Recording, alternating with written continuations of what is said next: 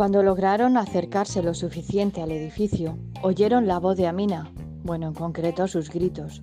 Un agente de policía trataba de impedirla el paso, llevándola prácticamente en volandas.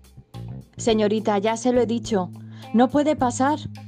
Los bomberos están buscando a su amiga, y si sigue así tendré que esposarla y meterla en el coche patrulla. Luchaba con ella y sus nervios, y Amina, por su parte, estaba decidida a volver al interior. De repente empujó al policía y le gritó, Mi amiga está embarazada, tienen que ayudarla. Sally y Karim llegaron justo para escuchar esas últimas palabras. Sally trató de tranquilizar a su hermana. Karim se acercó a hablar al jefe de bomberos. Entonces uno de ellos salió con un cuerpecillo, en brazos, lleno de una capa de polvo oscuro. Se movía. Era Rachel.